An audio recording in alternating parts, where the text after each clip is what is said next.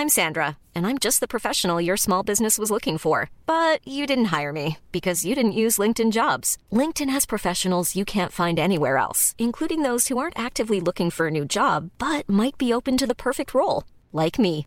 In a given month, over 70% of LinkedIn users don't visit other leading job sites. So if you're not looking on LinkedIn, you'll miss out on great candidates like Sandra. Start hiring professionals like a professional. Post your free job on linkedin.com/people today. Coucou, c'est Mimi. Coucou, c'est Fab. Et bienvenue dans The Boys Club. Boys Club. The Boys Club, c'est le podcast de Mademoiselle sur la masculinité où un mardi sur deux, avec Fab, on reçoit un mec qui nous parle de son rapport à son genre. Oh. Et aujourd'hui, tu le sais probablement déjà, on est avec Camille Lacour. Salut Camille. Salut. Est-ce que tu pourrais te présenter pour les quatre personnes qui peut-être savent pas quitter Alors, euh, je suis Camille Lacour. J'ai fait de la piscine pendant euh, plus de 10 ans. euh, Tu dis, tu fais de la piscine. Ouais, je fais de la piscine. Faire- être nageur, c'est trop, ça fait trop sérieux. Donc, j'ai fait de la piscine. Je trouve ça plus cool. T'es piscineur. Très je bien. suis pisciniste. Dans je, le vends, je, vends, je vends des bassins. Sur les toboggans. c'est ça. Et euh, ouais, j'ai fait 10 ans de toboggan en équipe de France. Du coup, euh, j'ai eu quelques tri- titres mondiaux et européens. Et, euh, et maintenant, euh, néo-retraité. Waouh. T'es retraité retraité du coup à 35 ans, c'est ça? Ouais, enfin retraité sportif parce que malheureusement euh, on est obligé de retravailler derrière. J'ai pas fait, euh, j'ai pas fait le bon sport pour être euh, tranquille sous les tropiques. c'est clair. T'as pas fait du foot, par exemple. Exact. Mm. Par exemple. Du coup, on est là pour parler masculinité. Donc la première question que j'aime bien poser à tous mes invités, c'est qu'est-ce que ça veut dire pour toi être un homme? Euh, C'est une question assez compliquée. Euh, J'aurais peut-être dû la préparer avant de venir. Euh, Qu'est-ce que ça veut dire être un homme? Je pense que ça veut dire, euh, pour moi, quand euh, on parle de masculinité, euh, quand on parle d'être un homme, euh, moi je pense directement euh, à un père de famille en fait. Donc euh, c'est comme ça que je me je me conçois, que je me vois, et, euh, et je pense qu'un homme épanoui et euh, peut être un père de famille épanoui. Et moi c'est comme ça que j'arrive à, à m'épanouir. Parce que donc tu as, un, tu as un enfant? J'ai une petite fille, ouais, de 6 ans. Et mais cela dit, t'étais un homme. Est-ce que t'étais un homme épanoui avant d'être père? Euh, alors j'ai été, euh, je pense que j'ai été un garçon, un grand garçon. J'ai peut-être été un homme avant d'être père, mais pas pas très longtemps. Et je pense que c'est le cap. euh, Enfin, l'enfant m'a fait m'a fait vraiment passer ce cap et euh, pas forcément être plus responsable et tout. Même si euh, c'est la première chose à laquelle j'ai pensé quand euh, quand euh, sa mère m'a dit qu'on a on attendait un enfant. Mais mais c'est vrai que ça m'a fait bah, devenir peut-être un peu plus adulte. Tu, tu te considérais pas comme adulte avant, tu te sentais encore comme un enfant? Ouais, je pense que je suis toujours un grand enfant. Je pense que je me prends pas la tête sur beaucoup de choses. Je suis assez, euh, je suis assez tranquille et, euh, et quand euh, on m'a dit que j'allais être euh, papa, ça m'a, ça m'a fait peur. Je me suis dit mince, je vais devoir être responsable. Et, euh, et en fin de compte, non, ça va. J'ai, j'ai une petite fille de 6 ans. Je me régale d'avoir 6 ans avec elle et, euh, et d'épanouir. Bon, il faut, euh, faut, les, faut mettre des limites que je pense à- avoir mis assez correctement, mais euh, mais c'est vrai que c'est, euh, c'est la phase qui a fait que que j'ai grandi d'un coup et que j'ai pris un petit peu de maturité, euh, même si euh, si je reste un grand enfant quand même. Et quand t'étais un petit enfant, t'étais quel genre de petit garçon? Euh, Il y a eu plusieurs phases. J'ai, euh, je pense que j'étais un enfant assez facile, à part vers les 10-12 ans, parce que euh, mon père travaillait beaucoup à ce moment-là. En fait, il, construisait la maison et donc on était vraiment ritrac sur. Il faisait les travaux chez. Euh, sur le sur la future maison, il était pas souvent à la maison et donc euh, j'ai j'ai fait une petite crise à ce moment-là où euh, j'ai fait un peu payer la- l'absence de mes parents. Donc euh, voilà un truc euh, pas très pas très malin mais euh, simplement euh, comme comme beaucoup d'enfants. Et après je pense que j'ai été assez facile parce que le sport m'a beaucoup aidé, m'a beaucoup euh, orienté et j'ai pas eu ce passage où je savais pas ce que j'allais devenir. Euh, voilà le, le sport, j'avais des vrais amis autour de moi, j'avais euh, j'ai eu beaucoup de chance, j'ai eu des très belles fondations, des amis euh, qui sont toujours mes amis quand on était au collège, euh, des parents aimants et euh, voilà, je pense que je suis quelqu'un de chanceux. T'as toujours fait de la piscine? Ah, J'ai commencé très tôt. ouais. J'ai commencé euh, mes premiers pas dans la piscine. Je devais avoir, euh, je devais avoir trois, trois ans. Et euh, j'ai fait aussi beaucoup d'autres sports, mais euh, c'est vrai que moi j'adore, j'adore le- l'eau. J'adore être sous l'eau. J'adore euh, ce silence que ça procure, la sensation de glisse qu'on peut avoir dans l'eau. Et euh, donc ouais, ça m'a, ça m'a jamais quitté euh, jusqu'à deux ans. Depuis que j'ai arrêté la compétition, par contre, j'y vais plus. Ah ouais, du tout. Non, euh, bah, j'ai fait de la plongée, je fais euh, du surf, euh, je fais plein d'autres choses dans l'eau. T'es dégoûté. Mais euh, ouais, bah, c'est en fait j'ai l'impression que dès que je fais des longueurs, je, c'était je retourne au boulot quoi. Et et en fait j'ai tellement atteint un domaine d'expertise, j'étais tout le temps dans la performance, à la recherche du petit détail. Je sais pas, la dernière fois j'en parlais, c'est comme si un pilote de Formule 1 essayait de refaire de, de la compète avec une Clio. C'est c'est rigolo hein, mais pas très longtemps. Tu fais un, tour ou deux de toboggan et puis après c'est bon quoi. Ouais, voilà, c'est ça. Maintenant j'essaye d'arrêter la piscinisme. Elle ressemblait à quoi ta rébellion de quand t'avais 10-12 ans? Parce que je- quand on pense à une crise d'ado, vraiment crise d'ado, on sait un peu plus tard généralement. Du coup, comment on, comment on fait payer à ses parents leur absence à 10-12 ans? Ouais, non, c'était pas une crise d'ado, c'était euh, une petite rébellion, c'était genre. Euh, euh, bon, je pense qu'on peut être exécrable à tout âge, hein, mais euh, mais je me rappelle euh, ne pas vouloir faire mes devoirs, des, des petits détails un peu euh, un peu anodins, mais euh, à la longue qui fatiguent. Et puis, bah, justement, ils étaient fatigués parce qu'ils travaillaient sur, euh, ils avaient leur boulot, ils devaient travailler sur le chantier, euh, ils devaient aussi nous garder parce que j'ai un petit frère. Et donc, bah, quand il y en a un qui fout la merde, c'est un peu plus compliqué. Mais voilà, je me rappelle de, de devoirs, je me rappelle de réflexions. J'avais un, sale caractère, donc je crois que ça a pas duré très longtemps, mais mais je sais que ce moment-là euh, pas facile pour mes parents. Tu leur en as jamais reparlé depuis? Euh, si, on en parle avec sourire. Euh, je pense que ça a été digéré complètement. Euh, quand on est sur le moment présent, euh, bah, moi je me rendais pas compte. Maintenant avec le recul, je sais très bien pourquoi j'ai fait ça. Je pense le fait d'avoir une petite fille aussi, j'ai à peu près compris comment ça fonctionnait dans, dans les petites têtes et et voilà, c'était euh, c'était clairement le fait que bah, j'étais très très proche de mon père et qu'à un moment donné, pendant six mois, je l'ai presque pas vu parce qu'il travaillait comme un chien. Chaque fois que je le voyais, il était fatigué, épuisé. Et, euh, et au lieu de, bah, de l'aider et de d'être euh, dans son sens, bah, évidemment, j'étais en mode rebelle. Mais aujourd'hui, il y a pas il y a pas de séquelles et, et voilà, je pense que il va il vaut mieux l'avoir à 10-12 ans que à 17-18 ans. C'est moins violent et moi, le sport m'a permis de pas l'avoir aussi tard. C'est ça, c'est que en fait toi t'étais déjà barré dans le sport. En fait, quand, quand est-ce, à quel moment tu t'es dit que t'allais faire une euh, une carrière dans dans la piscine? Alors, euh, c'est- la piscine, vraiment, je vais pas me remettre. Ça a été très tard en fait, mais par contre j'ai commencé euh, assez tôt. En sixième, je suis rentré en section sportive. En troisième, je suis rentré en sport-études. Donc euh, déjà à partir, ouais, mais euh, mais j'étais pas du tout euh, dans le mode euh, je vais devenir un champion, euh, je vais en faire mon métier. C'est euh, la vie qui a fait ça, c'est-à-dire que j'étais en club, j'étais pas mauvais. On m'a proposé d'entrer en section sportive euh, avec un entraînement par jour, avec des horaires aménagés. Là, j'ai rencontré une bande de potes extraordinaires. Euh, avec cette bande de potes, on a fait on a fait les 1000 coups et, euh, et ensuite je suis rentré en sport-études avec euh, quelques-uns d'entre eux. D'autres sont partis dans d'autres sports, mais on était à l'internat ensemble. Et en fait, je me suis retrouvé en terminale euh, sans, euh, en ayant fait toujours du sport, en ayant deux entraînements euh, quotidiens et sans jamais me prendre la tête sur le sport. C'était, ça me permettait de bah, d'être bien dans ma peau, d'avoir des amis géniaux, de pouvoir les voir souvent, de de m'é- de m'émanciper un peu aussi. J'étais à l'internat, donc de permettre de grandir un petit peu plus vite. Et, euh, je pense qu'à 18 ans, 19 ans, quand euh, je me fais virer de Formeux parce que justement je faisais trop la fête et j'étais un peu trop laxiste, euh, là à ce moment-là, je me dis bon bah je vais vraiment voir ce que j'ai dans le ventre. Alors il n'était pas encore question de devenir champion, mais euh, juste de voir jusqu'où je pouvais aller. Et en fait, euh, quand j'ai commencé à devenir un peu plus sérieux, j'ai vu qu'il y a beaucoup de portes qui se sont ouvertes et dont une d'entre elles qui pouvait être du très très haut niveau. Et, et donc j'ai continué à bosser et deux trois ans après, j'ai vu que je pouvais vraiment exceller et, et je pense que le déclic a été en 2000. euh, en 2009, quand je fais cinquième au championnat du monde, sans, euh, sans trop m'être concentré, euh, enfin, c'est vrai que C'est un bon déclic, ouais. Ouais, c'est vrai, mais c'est, drôle, j'en parle un petit peu dans, dans le livre que j'ai écrit et euh, j'étais avec un monument de la natation française euh, qui avait euh, une quarantaine de titres de champion de France et, euh, et j'arrive à rentrer en finale des championnats du monde et euh, je rentre dans la chambre en disant euh, en fait c'est pas si dur de rentrer en finale. Et euh, lui n'était, et lui n'était pas rentré en finale, il me regarde avec des gros yeux. et là je me dis waouh comme je viens de faire l'arrogant, mais en fait c'était pas du tout arrogant, c'était euh, c'était juste un constat. Et euh, il m'avait il m'avait dit une phrase, il m'a dit si euh, à mes premiers championnats de France, je me suis dit pareil, que c'était facile de rentrer en finale des championnats de France. Il me dit, tu peux faire une grande carrière euh, de haut niveau. Et en fait, euh, il me connaissait, donc il savait que j'étais pas euh, un petit con arrogant, que c'était vraiment un peu de la bêtise cette phrase. Et euh, par contre, elle m'a beaucoup travaillé. L'année d'après, bah, ça a été mes premiers titres européens. Et, et voilà, ça, ça a ouvert une brèche. Vraiment, ça, ça a été un vrai déclic cette année-là. Dans ton livre, tu parles de ton rapport à la compétition, qui est forcément, je pense qu'il faut être compétitif pour être champion à ce niveau-là, parce que c'est beaucoup de sacrifices personnels. Comment tu vois la compétition? Comment ça te drive? Il faut être compétitif et il faut surtout être compétiteur. Je pense que moi c'est la, compétition qui m'excite le plus. C'est euh, si j'ai pas d'objectif, euh, bah, je peux pas, euh, je peux pas me lever le matin.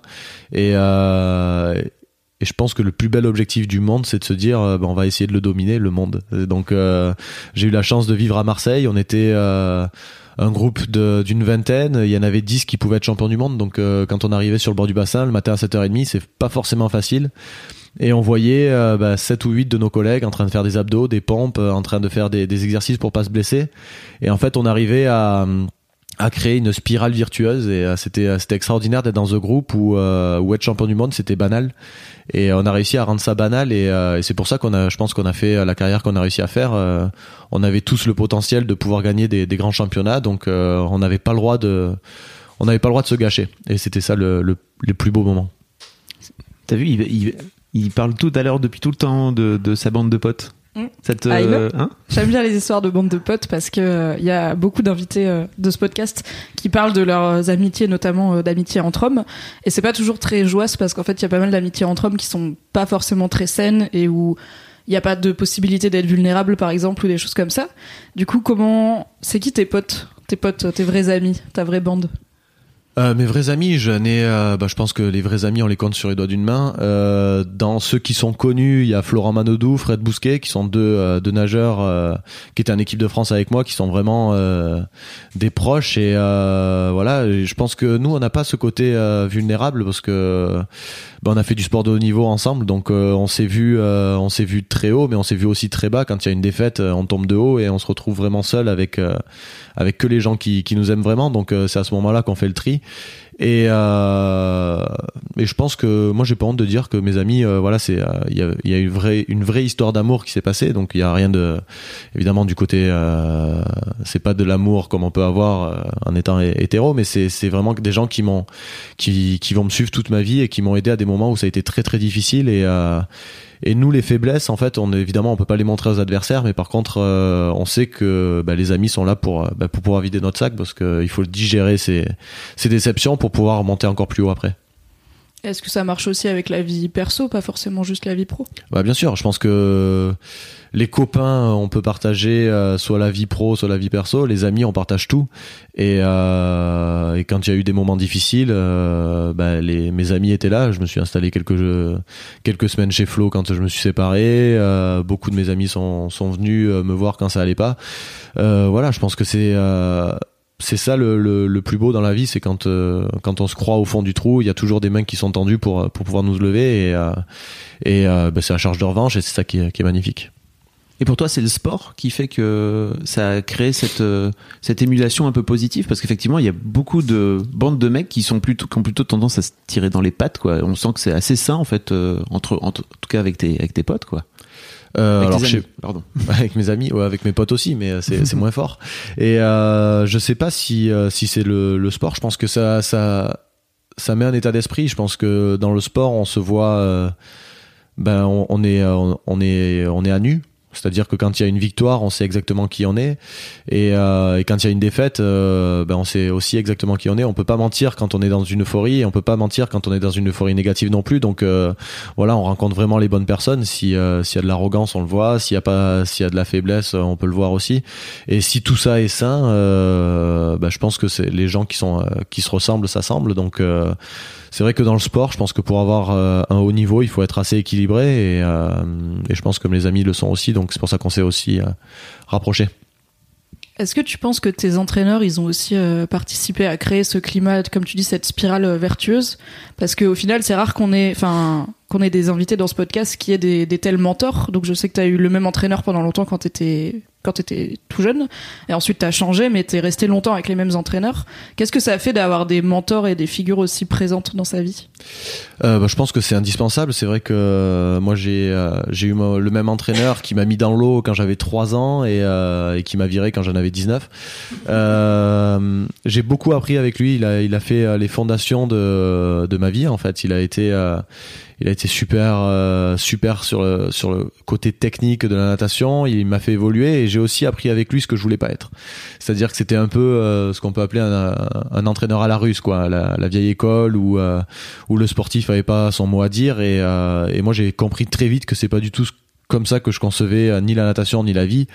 Euh, pour moi, la vie c'est c'est de l'échange, c'est d'apprendre des autres. Et en fait, si c'est quelqu'un qui bah, qui me raconte quelque chose et où j'ai pas mon mot à dire, où j'ai pas à réfléchir, où j'ai pas à essayer de faire évoluer le sujet, euh, je me sens inintéressant et euh, et c'est pas quelque chose qui, qui m'épanouit. Donc euh, voilà, c'était à l'école, c'était pareil. Moi, j'entendais euh, un prof me dire la messe, ça me saoulait en fait. J'avais envie de bah, d'essayer de sortir des sentiers battus, essayer de trouver d'autres choses, essayer de chercher en fait, écouter pour apprendre, ça me saoulait.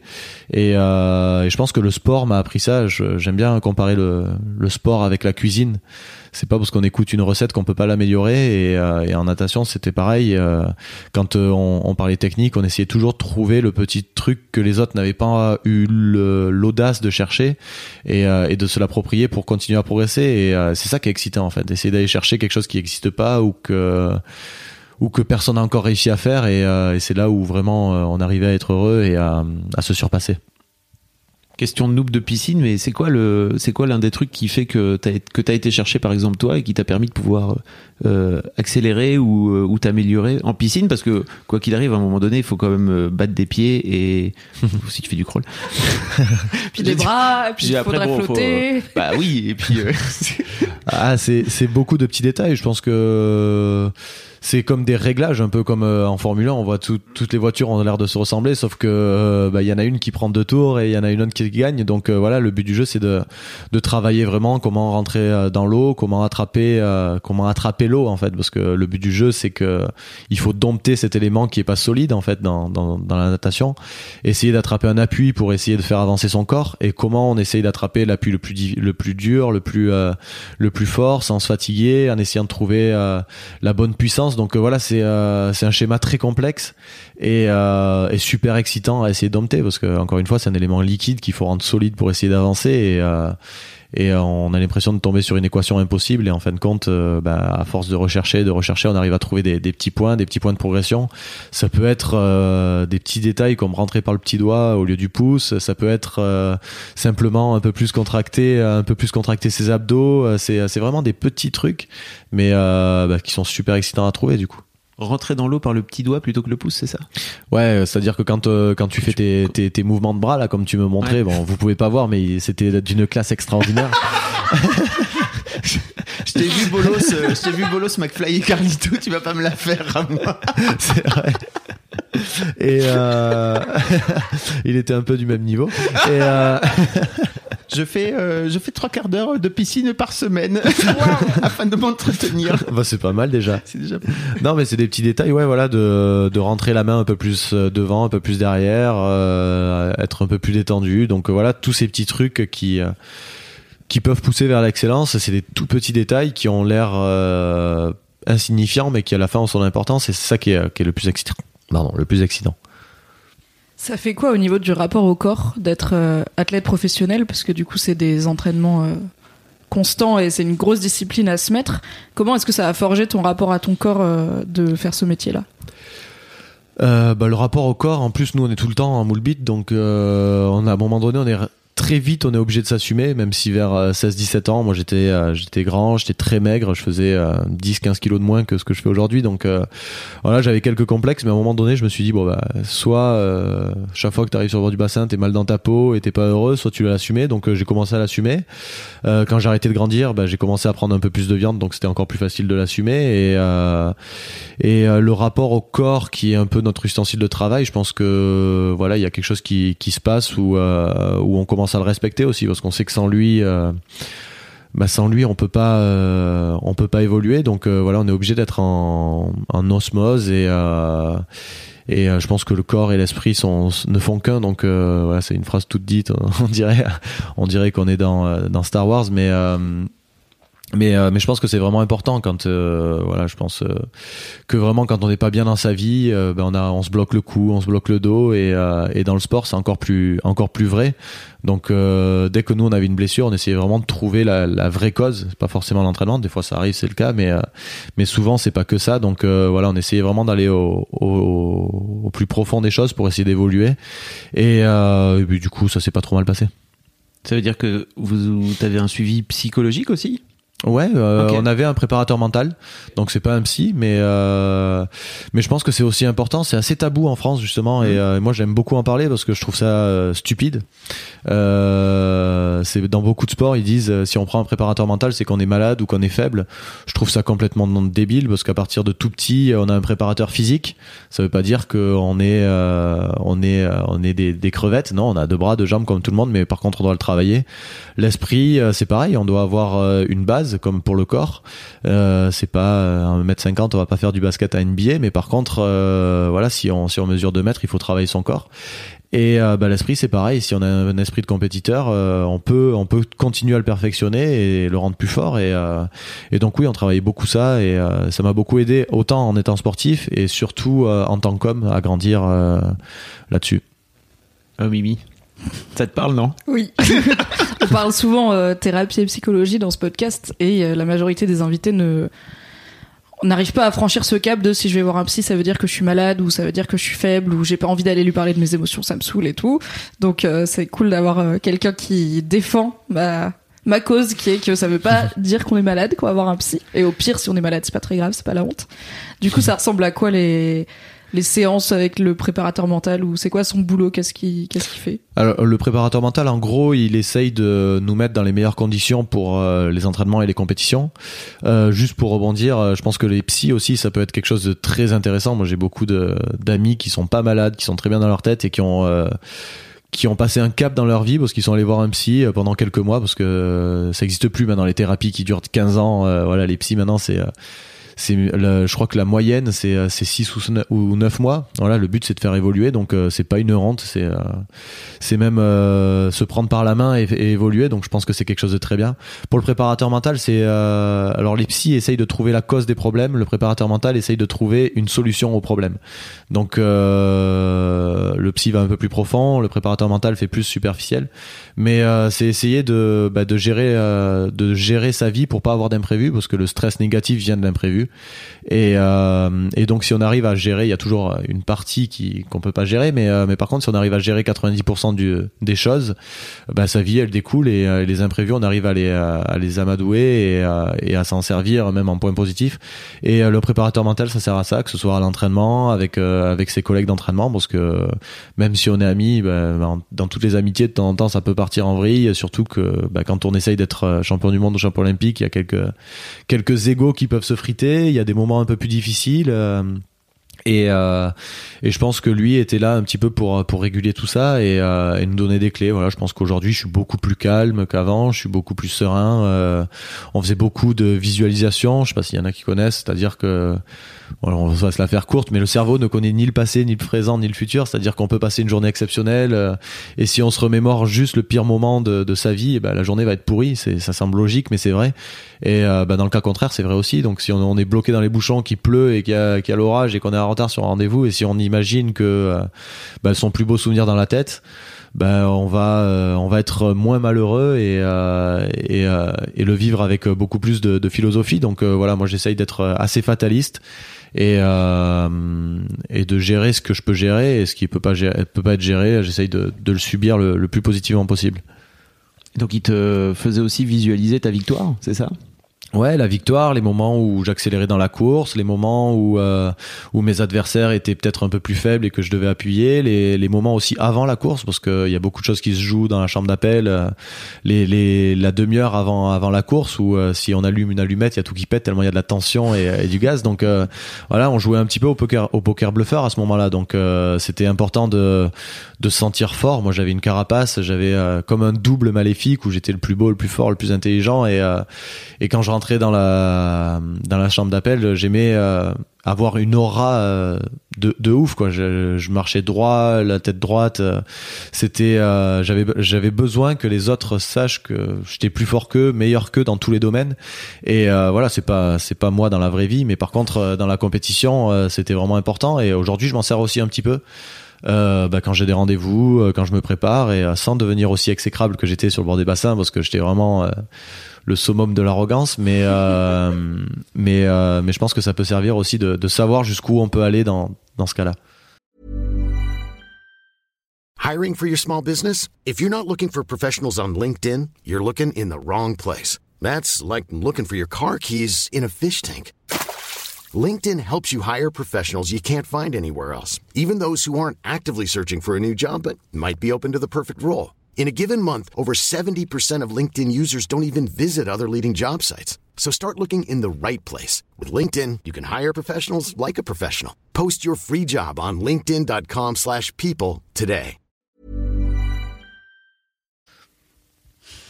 J'aime bien cette idée de double maléfique. c'est marrant. T'as parlé du fait que t'es vachement plus plus calme maintenant, parce que t'as eu une grosse période euh, fêtarde et tout, dont tu parles euh, assez librement euh, dans ton bouquin et en dehors. Comment c'était la vie de Camille Lacour, un peu plus sauvage et un peu plus jeune? Je pense que ça ressemble à la vie de un peu tout le monde, sauf que je faisais du sport en plus, donc mes entraînements étaient un peu plus compliqués quand je faisais nuit blanche, mais mais je savais que ça faisait partie du deal, donc je les assumais. Voilà, moi quand je vois des amis qui, qui sont un peu plus jeunes que moi, je vois qu'ils font la fête comme moi je le faisais à l'époque, et, euh, et après je me suis assagi euh, tout seul. Je pense que c'est une période, et, euh, et après j'ai eu d'autres objectifs que de faire la teuf tous les euh, tous les soirs, ou, enfin ou trois, deux trois fois par semaine. Après c'est arrivé à une, et maintenant c'est à quelques fois par mois, et après. Et après, on les choisit un peu plus. Je pense que là, j'y fais aussi parce que euh, on récupère moins facilement. euh, on devient des vieux cons. Et euh, mais je pense que voilà, c'était. Je pense que c'est des étapes dans la vie qu'on a besoin de vivre. Et, euh, et moi, je l'ai vécu en parallèle du sport. Donc ça, ça plaisait pas forcément à mes coachs, mais euh, mais je pense qu'en tant que personne, j'en avais besoin. Et euh, une une fois que j'en ai plus ressenti le besoin, que j'avais d'autres objectifs, que j'avais d'autres euh, j'avais j'avais découvert d'autres chemins que j'avais vraiment envie d'explorer. Euh, voilà, c'était simplement euh, facile d'arrêter de sortir et de bah, d'en faire moins, mais euh, mais des belles par contre. Tu racontais que suite à ça, c'est l'une des raisons pour lesquelles tu t'es fait virer, c'est ça, quand euh, t'avais 18-19 ans? Oui, quand j'avais 18-19 ans, euh, je faisais du sport pour avoir un corps à peu près correct euh, parce que bah que j'étais un petit peu euh, complexé de, de, mes années précédentes et, et par contre je sortais à fond, j'étais en, en STAPS, je faisais soirée de, de toutes les classes, enfin j'étais ça va, j'étais j'étais bien. J'ai eu ma première année en deux ans, mais mais par contre je me suis bien amusé et à partir d'un moment le coach il m'a dit là il faut faut que tu arrêtes de faire les soirées et en fait m'a même pas demandé de, de rester il m'a viré directement parce qu'il savait que c'était pas compatible et à ce moment-là ça a été le coup de pied au cul qui a fait que que j'ai évolué dans ma vie. Et comment tu l'as vécu alors ce moment? Parce que j'imagine que c'était c'était ton fameux coach qui t'a. Ouais, c'était mon coach qui m'a mis dans l'eau à, à 3 ans. Euh, bah, j'étais très euh, très énervé. Je pense qu'il a touché euh, à l'orgueil du sportif en me disant ouais t'es un boulet, tu fais que sortir.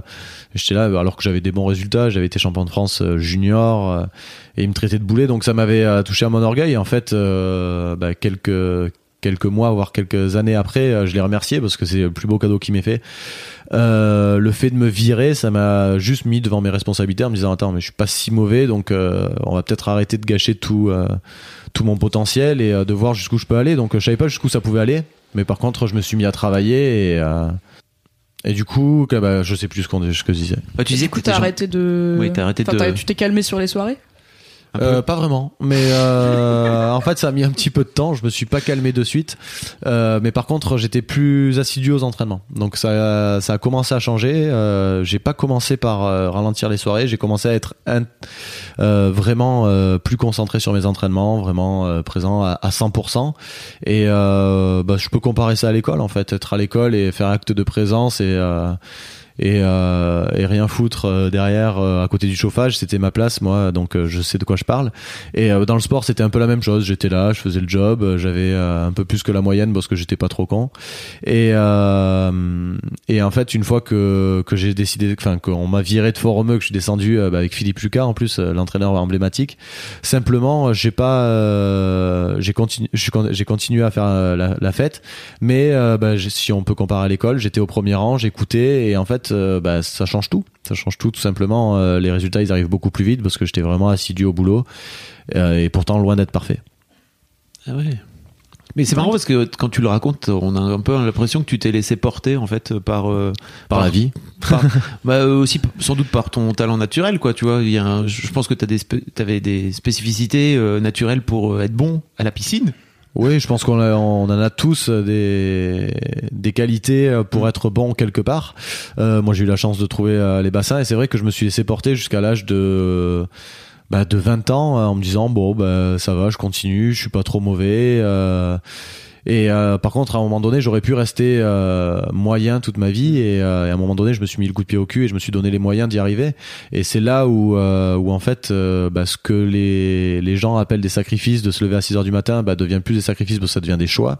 Et, euh, et la vie est vraiment différente. De faire des soirées, ça devient de plus faire de soirées, ça devient plus des sacrifices non plus parce que bah, quand on veut devenir, on veut être dans le top mondial, bah, ça semble logique. Et, et en fait, voilà, je pense que le le, le plus le plus gros défi c'est de prendre le vrai choix et de l'assumer ensuite Comment elle se passe ta vie euh, de fêtard avec les meufs? Parce que donc t'as eu une période très euh, très dragueur, de ce que j'ai compris. Ah, mais avant, en fait, j'ai lu une interview de toi où tu parles du fait que quand t'es devenu connu, t'es devenu un objet de désir et t'es devenu du coup quelqu'un qui se fait draguer par les femmes, ce qui Mhm. n'était pas le cas avant.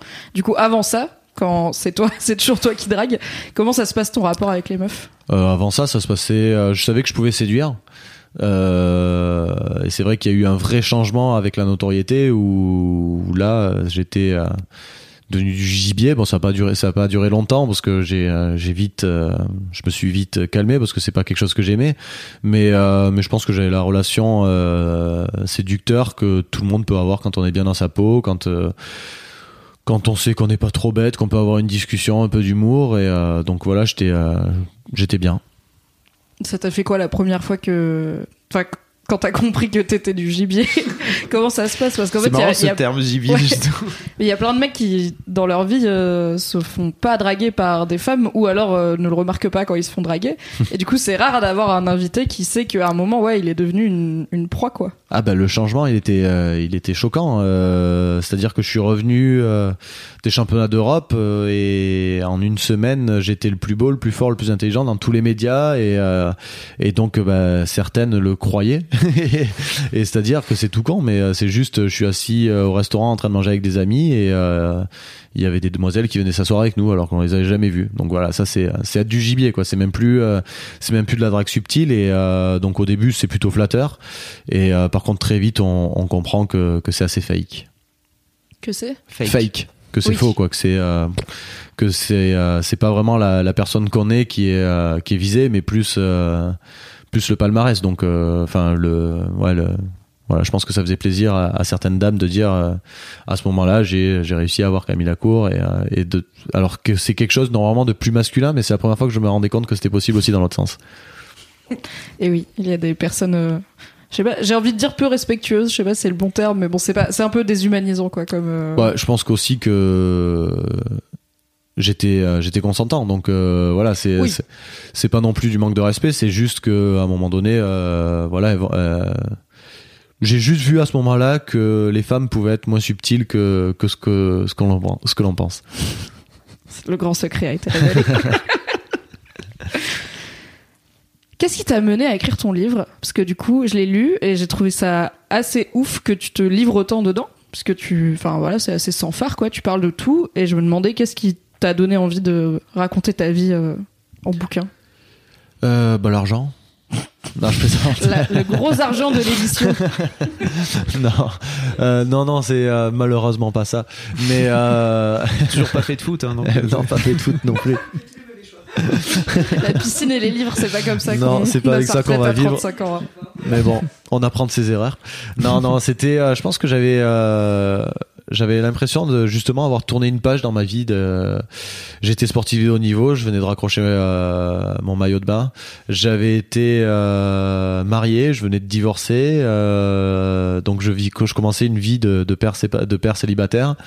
Euh, et en fait, voilà, j'avais l'impression de vraiment commencer une nouvelle vie avec, euh, bon, évidemment tout ce que j'avais appris avant, mais euh, mais de clôturer un chapitre. Et je me suis dit, quand on me l'a proposé, est-ce que tu veux, est-ce que tu veux l'écrire? Je dis oui parce que j'ai eu beaucoup de choses, de, des très bons moments. J'en parle beaucoup dans le livre aussi, des moments que j'ai vécu avec Marseille où j'ai où j'ai grandi, des moments de, de difficulté où on a réussi à trouver des clés, où où les gens sont là et ça j'avais envie de le, raconter. J'avais aussi envie de raconter euh, bah, ce qui était moins moins beau moins moins glorieux euh, ce qui est pas la plus grande partie de mon livre par contre euh, mais mais voilà c'était envie d'être honnête et de raconter bah, ces 20 ans de carrière enfin des 20 ans de de piscine.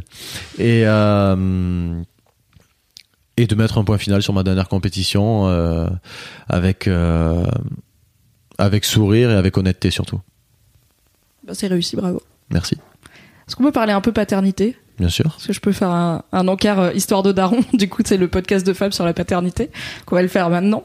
Qu'est-ce que ça t'a fait? En fait, est-ce que qu'est-ce que ça t'a fait d'apprendre que t'allais avoir une fille? Est-ce que ça c'était différent que d'apprendre que t'allais avoir un garçon? C'est vrai qu'au début, moi, je voulais un garçon parce que c'est il y a de vol tes questions. Euh, moi, au début, je voulais avoir un garçon simplement. Euh, la bêtise de se dire euh, à un moment donné j'ai été un peu consommateur de femmes et je veux pas que ma fille soit euh, soit ce genre de ben, soit le gibier de, de garçon comme moi je l'ai été et quand euh, j'ai appris que c'était une fille j'ai été déçu peut-être deux dixièmes et après enfin, on peut même pas appeler ça de la déception voilà, c'est quelque chose qu'on gère pas. Après, j'étais très heureux et aujourd'hui, je regrette, mais absolument pas. C'est assez fantastique. J'adore Oedipe. Je trouve ça magique. et voilà, je suis. Ah, J'adore Oedipe, c'est génial comme ah, C'est fantastique, je suis le meilleur papa du monde, euh, elle m'aime à, la folie, euh, c'est magique. Donc moi j'essaye de pas trop en jouer, mais j'en profite à fond. C'est-à-dire que toutes les semaines je fais une petite vidéo où euh, ma fille elle est dans mes bras et on se prend en selfie, elle dit ah t'es le meilleur, machin, et je lui remontrerai dans 10 ans quand elle me cassera les... la tête pour avoir un scooter ou pour sortir. Et je dis non mais regarde c'est moi le meilleur papa du monde, tu m'écoutes maintenant. Avant 10 ans. Avant 10 ans. Ouais bon ben on verra. Prépare-toi, ça va arriver vite. Elle vivra dans un donjon. Je suis en, je suis en train d'essayer d'acheter le donjon de réponse là. comment tu fais pour euh, comment t'élèves une fille? Donc en plus t'es père célibataire dans le sens où t'es séparé de la mère de ta fille c'est quoi ton rôle de père par rapport à ta fille? Euh, je sais pas, c'est de l'aimer, je crois, tout simplement, d'essayer de, lui donner les meilleures dispositions pour réussir dans sa vie. Euh, je pense que j'ai beaucoup appris en étant sportif de haut niveau sur euh, les choix. On en parlait un petit peu tout à l'heure. Je pense que la vie est un choix, c'est-à-dire que si on n'a pas envie de faire quelque chose, il faut savoir dire non. Si on a envie de faire quelque chose, il faut savoir se donner à fond et pas se donner des excuses. Et c'est ce que j'apprends à ma fille. Là, il y a, elle a 6 ans et il y a pas très longtemps, la maîtresse m'a dit que qu'elle était énervée euh, parce qu'elle avait raté quelque chose en sport et que la maîtresse il y a, y a dit c'est pas grave l'essentiel c'est de participer et ma fille a répondu c'est une phrase de loser.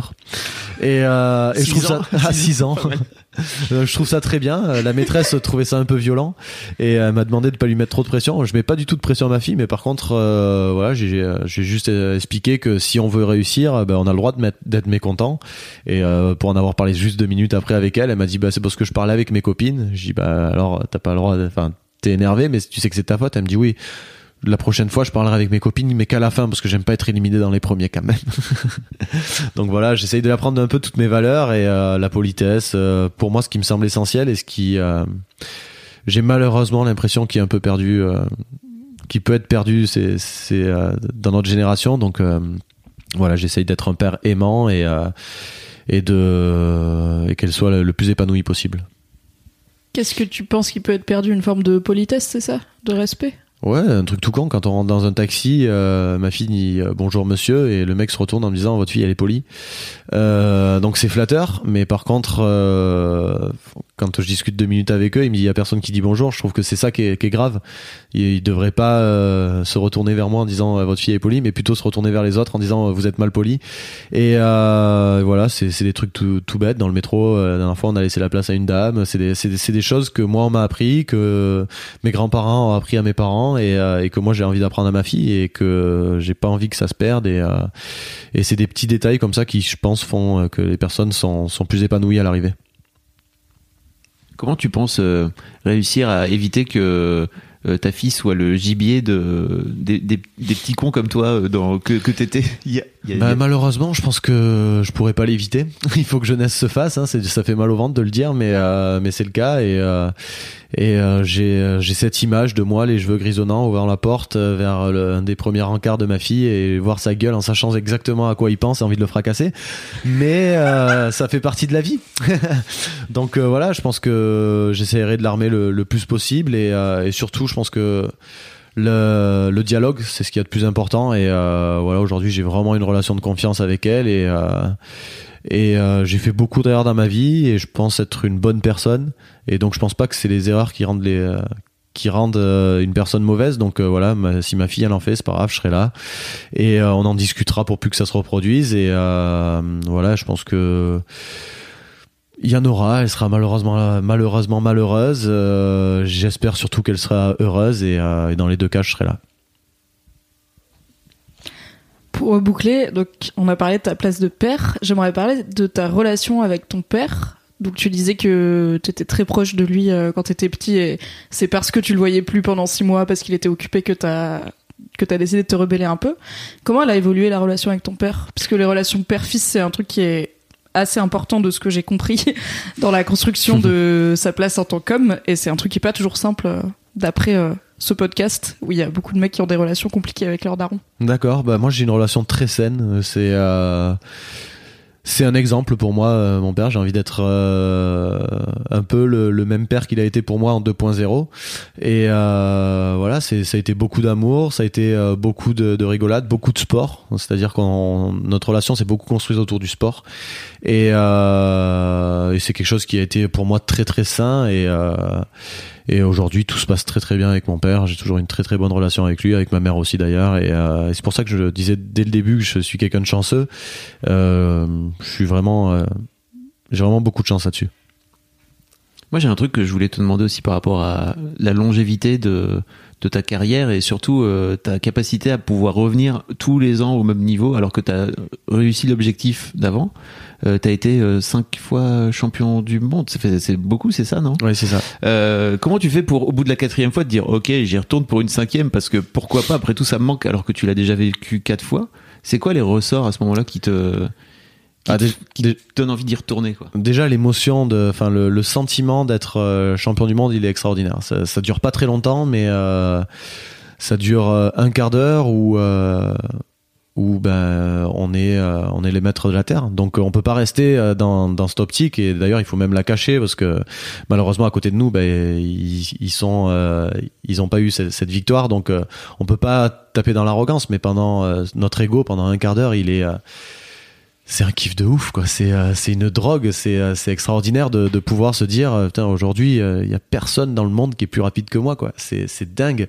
Et euh, et donc on redescend très vite. Après on se dit que voilà c'était beaucoup de travail machin mais euh, mais cette émotion elle est dingue. Et je pense que le chemin aussi pour arriver à, à ça est fou parce que bah, chaque année il faut se remotiver il faut se retrouver euh, moi, ma motivation, c'était simplement de de- de- d'essayer de, grappiller encore quelque chose, de me prouver que, enfin non, pas, de me prouver parce que c'est quelque chose d'assez négatif, mais juste de, me dire, je suis capable de le faire, donc je vais le faire.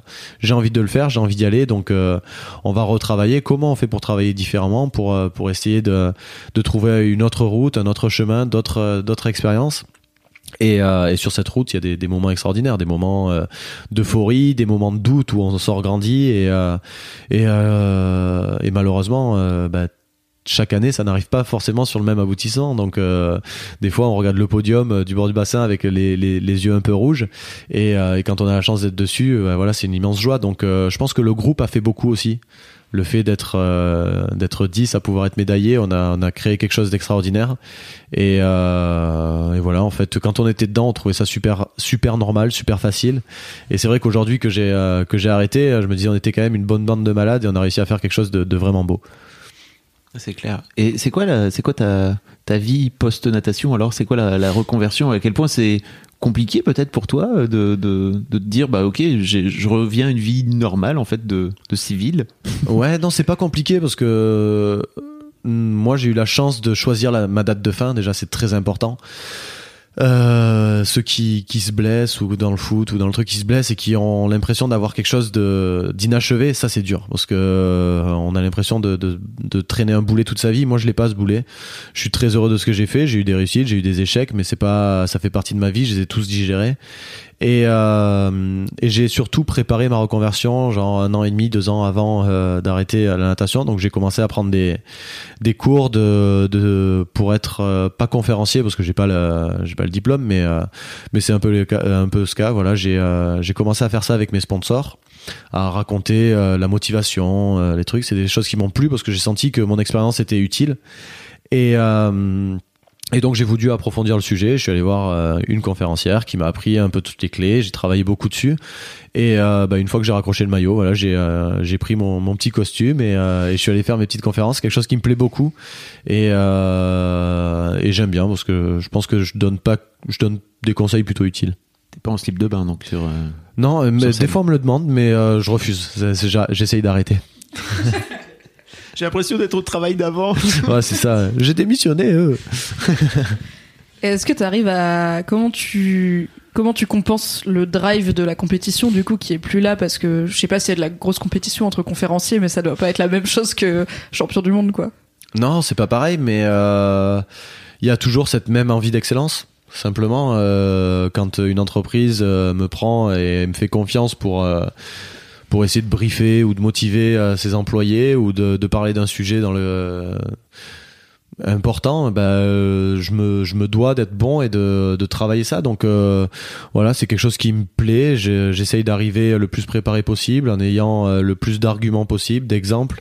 Et voilà c'est plus la même pression c'est plus la même joie mais c'est quelque chose que que quand j'ai annoncé ma retraite, je savais que ça allait, euh, ça allait plus se passer. Le sport de haut niveau, c'est, euh, c'est une vie en dix ans. On a l'impression d'avoir euh, vécu toutes les émotions de toute une vie, des joies peut-être que je retrouverai jamais. Enfin, c'est des joies qui peuvent s'assimiler à être parent, donc j'espère que ça je le revivrai. Mais des déceptions d'une violence extraordinaire et, et la vie j'ai l'impression un peu plus plate, même s'il y, a des hauts et des bas, mais le sport de haut niveau, il y a rien qui est plus intense que ça dans dans le dans le dans l'écart entre mm. les deux émotions. Et euh, bah, je m'y suis fait très bien. C'est pas c'est pas quelque chose qui me manque. C'est quelque chose euh, dont je peux me servir aujourd'hui et j'essaye d'être juste euh, aussi bon dans tout ce que je fais que dans dans, dans ce que j'ai été dans le sport. Euh, c'est pas tout le temps une réussite mais euh, voilà j'essaye d'évoluer à chaque fois. Cool.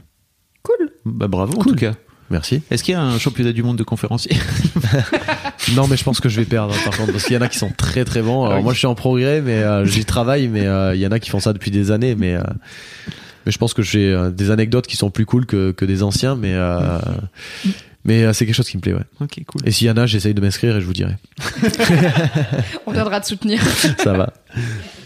J'ai une dernière question pour toi, qui est une question que j'aime bien poser à tous les invités de ce podcast, euh, pour avoir un genre de galaxie de rôle modèle masculin cool. Du coup, je voulais savoir quel homme tu considères comme un modèle de masculinité positive.